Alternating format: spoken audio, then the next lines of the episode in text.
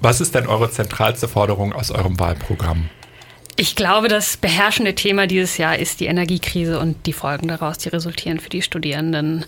Ähm, das geht natürlich von den Preisen selbst, die wir zahlen müssen fürs Heizen, fürs Warmwasser, für Strom und alles andere, bis hin zu den einfach beteuerten Lebensmitteln, zu allem, was teurer, teurer geworden ist durch die Inflation und sicherlich auch noch teurer wird. Und das ist sicherlich das zentrale Thema, das für die Studierenden abzufedern.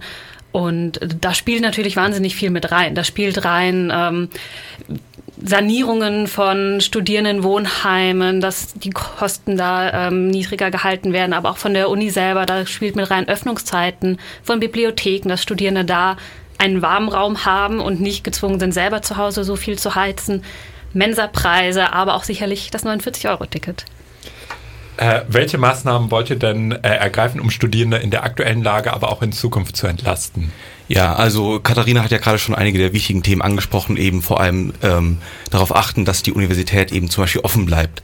Also dass aktuell eben die Studierenden nicht selbst heizen müssen oder zumindest weniger und die Universität nicht sagt, wir machen komplett dicht, aber eben auch darauf achten, dass die Mensa-Preise zum Beispiel stabil bleiben. Und was dabei auch wichtig ist, und das ist dann etwas, was auf Landesebene geschehen muss, dass die Studierendenwohn äh, Studierendenwerke generell mehr Unterstützung bekommen vom Land, weil die Gelder, die sie bekommen, sind gleich geblieben. Beim Inflationsausgleich sinken dann aber die Realpreise. Und das Studierendenwerk ist sehr darauf bedacht, das studierendenfreundlich zu halten. Die können das aber natürlich nicht, wenn die Mittel dann für fehlen. Und deswegen müssen die zum Beispiel von Land kommen.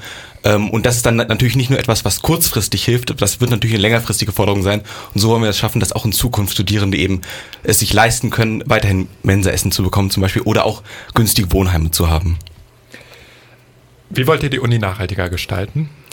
Auch da spielt das eben genannte Thema schon wieder mit rein. Also Sanierungen von Gebäuden, ähm, CO2-arme Heizungsmöglichkeiten, Ausbau von Photovoltaik ist ein Riesenthema, das auf jeden Fall noch mehr Aufmerksamkeit braucht, gerade auf Uni-Ebene, finde ich.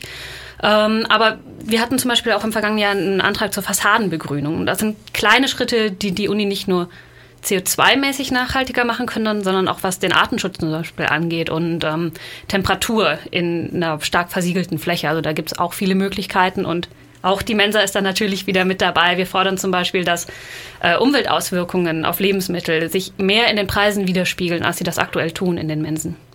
Was für Ansätze habt ihr, um Studierende mit psychischen Erkrankungen zu unterstützen?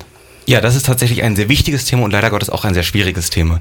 Also wir waren ja unter anderem auch mit Initiatoren der Mental Health Umfrage, die es gab, die jetzt hoffentlich demnächst auch veröffentlicht wird. Und ähm, wir durften an dem Workshop teilnehmen, der eben dazu gestaltet wurde. Und da sieht man schon, dass es horrende Probleme gibt.